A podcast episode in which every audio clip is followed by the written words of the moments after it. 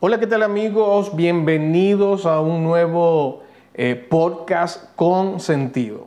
Y a pesar de que hace unos días, uno o dos días atrás, publiqué eh, el último podcast, hoy no podía dejar de eh, hacer uno relacionado al Día Internacional de la Mujer. Y en relación a esto, me gustaría hacer algunas reflexiones, solamente reflexiones, y por supuesto dentro de ellas está mi postura en relación a las mujeres.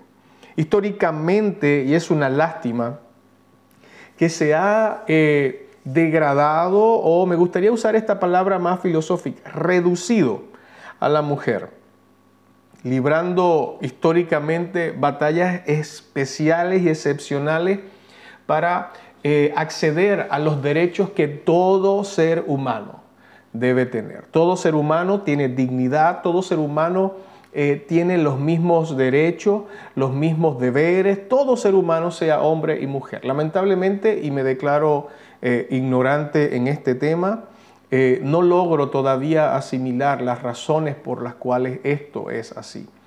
Hemos visto a lo largo de la historia mujeres ejemplares, desde la política, la psicología, la psiquiatría, desde el punto de vista religioso, en todas las esferas hemos visto desde la ciencia, a pesar de que se le fue negado eh, el, el tener acceso, el tener voz, el tener voto, y por eso, bueno, la historia se enmarca en estas luchas sociales.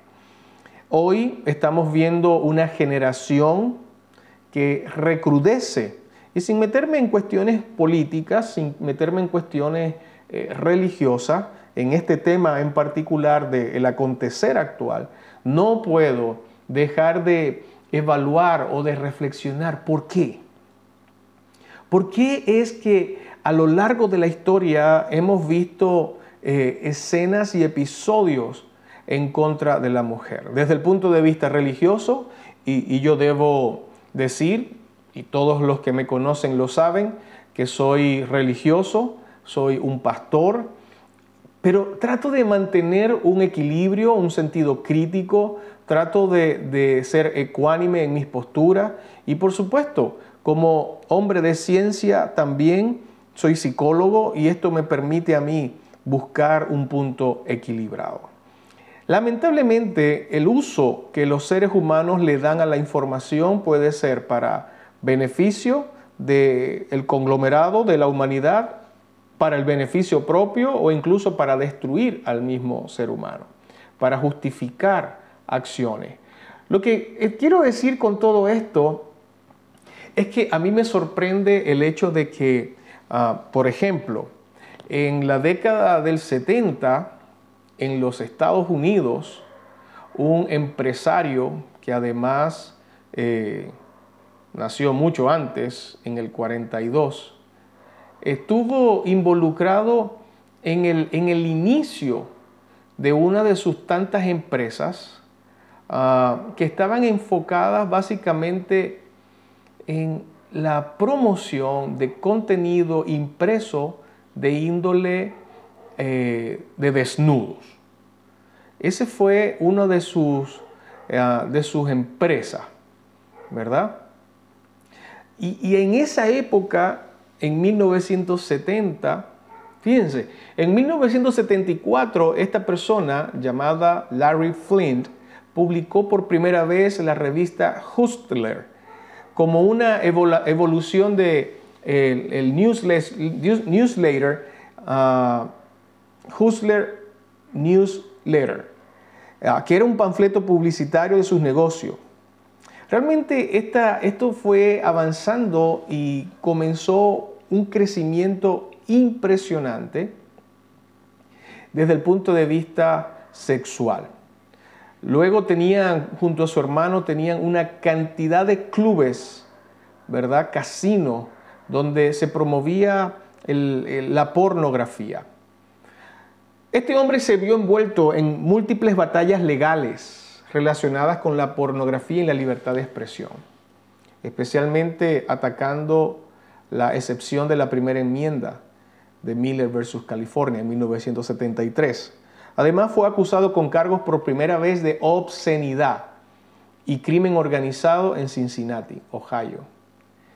Fíjense que en 1976, a instancias de Charles Keating Jr., que lideraba el Comité Local Antipornografía, fue, fue sentenciado a una pena de 7 a 25 años, pero solo estuvo 6 días. La sentencia fue anulada debido a un tecnicismo de la época. La escena de este juicio en la película El escándalo de Larry Flynn contó curiosamente con la participación del mismo Larry Flynn, quien interpretó al juez, miren, al juez Mons Rice. Qué interesante que desde la década del 70 comienza una industria a crecer de manera masiva, la industria de la pornografía. Una industria que al día de hoy está a la vuelta de un clic en los dispositivos electrónicos. Creo que eso degrada a la mujer y esto sin ninguna duda tiene doble lectura. Quien se vende, una mujer que se reduce, una mujer que lamentablemente es objeto sexual de violencia, distorsionando realmente lo hermoso que es el cuerpo humano y la vinculación sexual con una persona amada en, dentro del seno del matrimonio. ¿Por qué digo esto? Porque nos hemos adaptado a consumir pornografía de diferentes formas, de diferentes puntos de vista. Recuerdo que hace un par de años yo eh, trabajaba, ¿verdad? Mm, haciendo servicio de movilización de personas a través de una aplicación en la ciudad. Y recuerdo que bastante avanzada la noche, un grupo de chicas eh, con la aplicación hicieron la solicitud del servicio. Estas chicas me pidieron permiso para utilizar mi reproductor del vehículo y comenzaron a colocar un ritmo de música urbana. Cuando yo escuchaba la letra era el acto sexual cantado y sin ninguna duda eso comienza a contaminar y a llenar la mente de las chicas, de los adolescentes, y eso es lo que nuestra generación está consumiendo. Ir a un lugar de ah, mecánica y es casi imposible no ver afiches y póster de mujeres semidesnudas promoviendo la venta de una tuerca, de un tornillo. Imagínense. Lo cierto es que esta sociedad ha hecho una reducción absurda de la mujer. No dudo que ha sido las mentes ah, maquiavélicas de hombres y mujeres inescrupulosos que utilizan cualquier artilugio para generar ganancia. ¿Por qué digo esto? Porque sin duda alguna se ataca a la iglesia, se ataca a la religión y sin duda también vemos en la, en la Biblia escenas de hombres como David violando a la mujer de otro, y quien después de haberse dado cuenta de su error, decide, porque esta mujer queda embarazada, decide enviar al esposo al campo de batalla para que sea eliminado de la escena. Y así probablemente librarse de la culpa. Sin embargo, vemos otras escenas, muchas otras escenas. Abraham casi que ah, vendiendo a su esposa para librarse de la muerte. La pregunta que yo me hago es, ¿es ese el concepto que tiene Dios? Tristemente, muchos pastores y líderes religiosos de, la, de esta época y a lo largo de la historia ah, no han entendido que para el texto bíblico la interpretación personal no puede ser una opción de interpretación 100% eh, fiel y fidedigna. Yo quiero preguntarme cómo ve Dios a la mujer ante la necesidad de ver a Adán solo. ¿Será que Dios se había equivocado? Yo creo que no. Yo creo que eh, en ese contexto, aun cuando la Biblia establece claramente que no era bueno que el hombre estuviera solo, por lo tanto le haría una ayuda idónea. La ayuda idónea, la palabra idóneo es que ella iba a dar lo mismo que estaba recibiendo. Pero hay una expresión que Adán utiliza y, es que él dice, ella será carne de mi carne y hueso de mi hueso.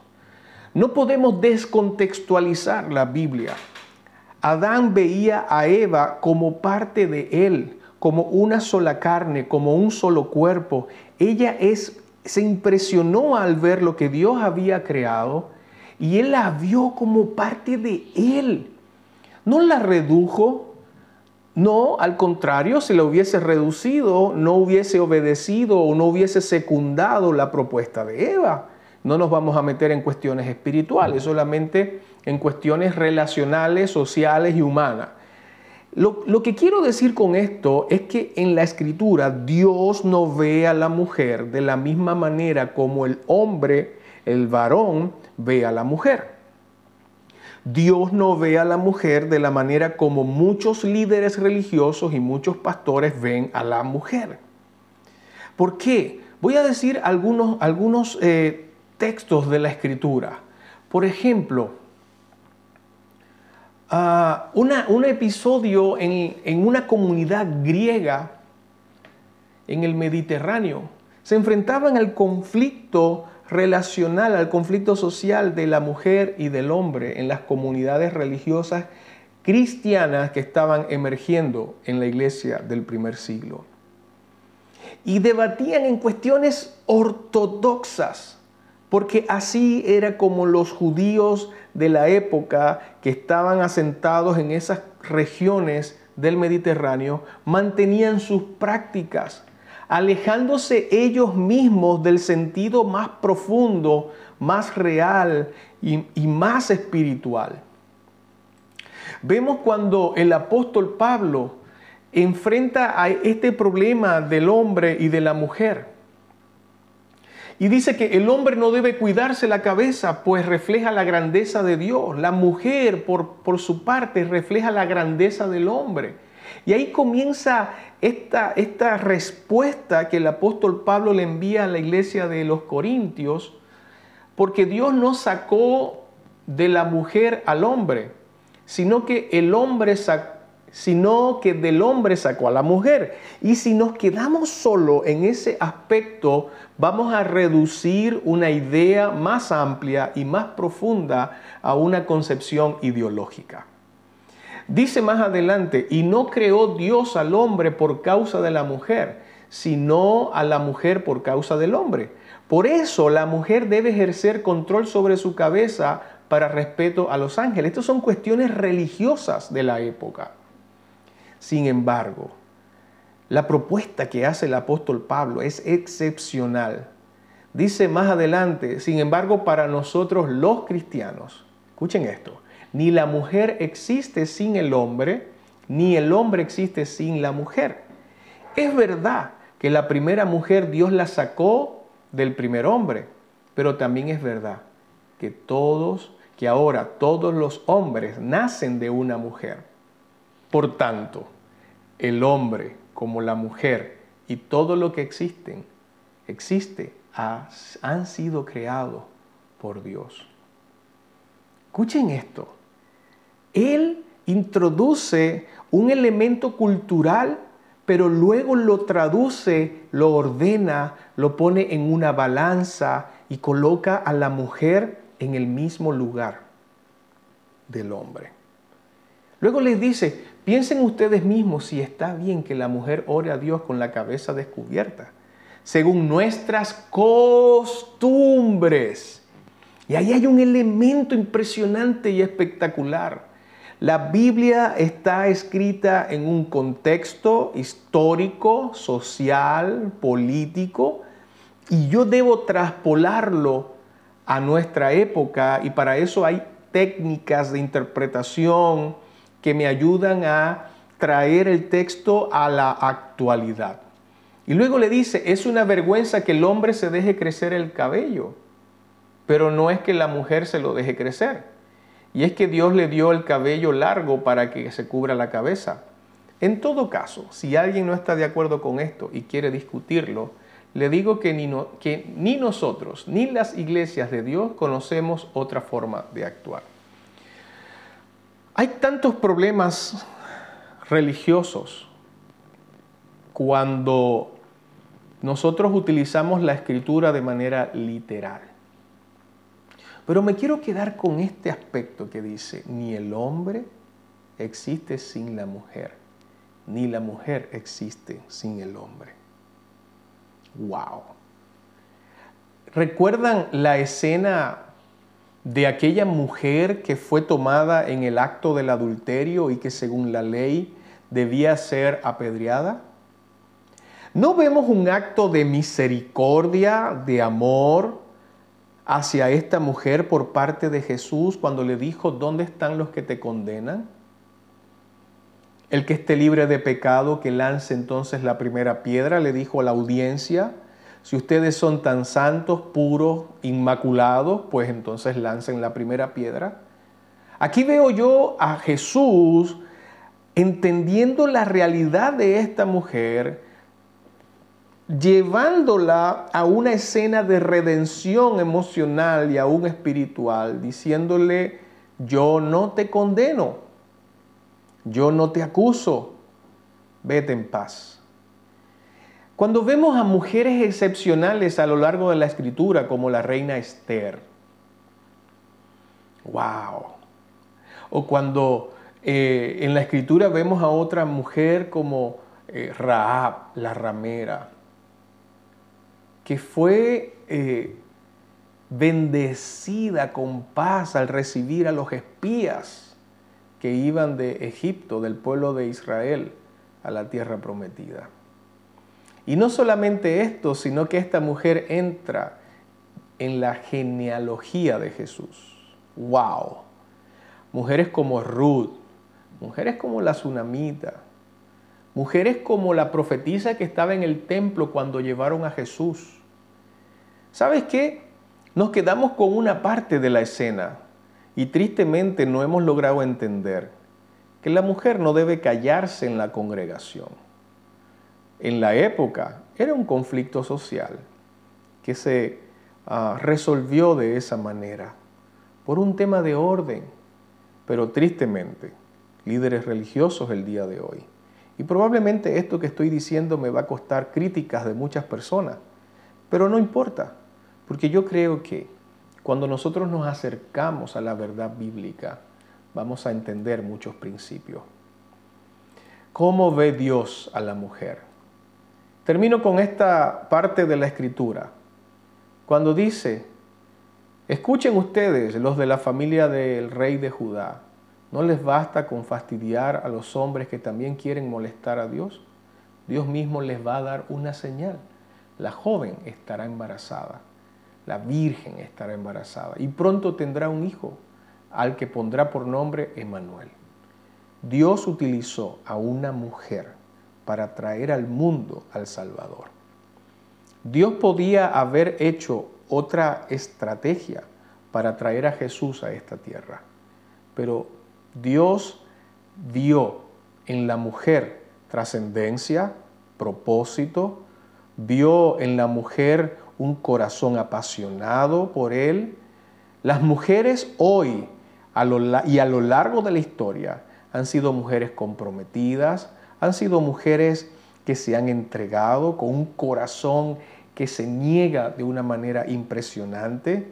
Por eso el proverbista Salomón, hablando de su madre, dice, mujer virtuosa, ¿quién la hallará?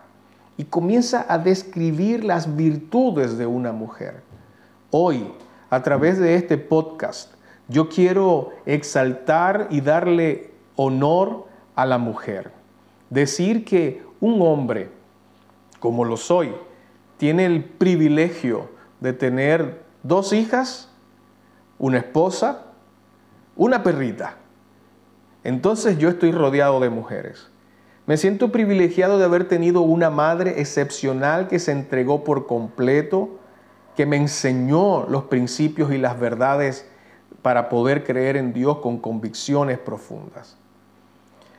Honro las que luchan, honro las que trabajan, honro las que levantan a sus hijos, honro profundamente aquellas que levantan la voz para que otras puedan tener derecho. Me impresionó al ver la historia llena de mujeres brillantes, mujeres científicas, mujeres que sin ninguna duda han trascendido, aún en medio de los escenarios más hostiles que un hombre o que los hombres le han dado. Y todo esto pienso yo y soy responsable de lo que pienso, es el resultado de no entender, de no conocer cómo Dios ve a la mujer. Espero que este podcast pueda ser de utilidad para ti, que pueda ser de bendición también para ti. Así que me despido hasta una nueva oportunidad. Hasta la próxima.